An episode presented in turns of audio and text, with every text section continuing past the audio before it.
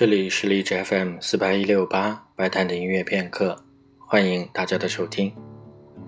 相信很多人都有这样的经验，在一段时间里，脑海中总是出现同一段旋律。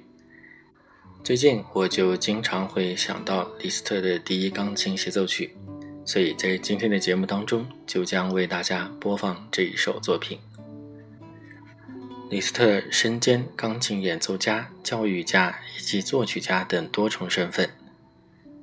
由于他过人的天赋以及经历，他在音乐史上留下了很多作品，其中包括交响曲、交响诗，还有很多钢琴独奏作品。他的钢琴协奏曲，准确的来说，应该留下了三首，其中包括第一、第二钢琴协奏曲，以及带有幻想性质的《死之舞》。从他所选择的素材以及形式内容上面，都会发现李斯特对一些神秘题材的作品特别感兴趣。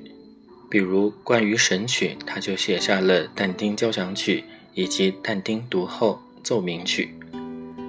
关于歌德的作品，他则写下了浮士德的沉沦，或者也翻译叫做浮士德的解法。根据这一题材，他还留下了他在钢琴演奏史上影响最为深远的作品《B 小调钢琴奏鸣曲》。今天将为大家介绍的李斯特第一钢琴协奏曲和传统的钢琴协奏曲形式不太一样。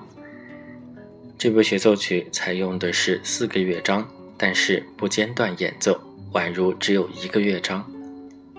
其中又以在第三乐章当中大量的使用了三角铁。而被称为三角铁协奏曲。其实，三角铁协奏曲本来是一开始对李斯特的嘲讽，但是这个说法也概括了这首协奏曲的一大特点。如果抛开三角铁的这个部分，它也同李斯特其他的作品一样，带有强烈的戏剧性，还有在他作品当中经常出现的英雄气质。下面就请大家一起来听由李斯特所创作的第一钢琴协奏曲。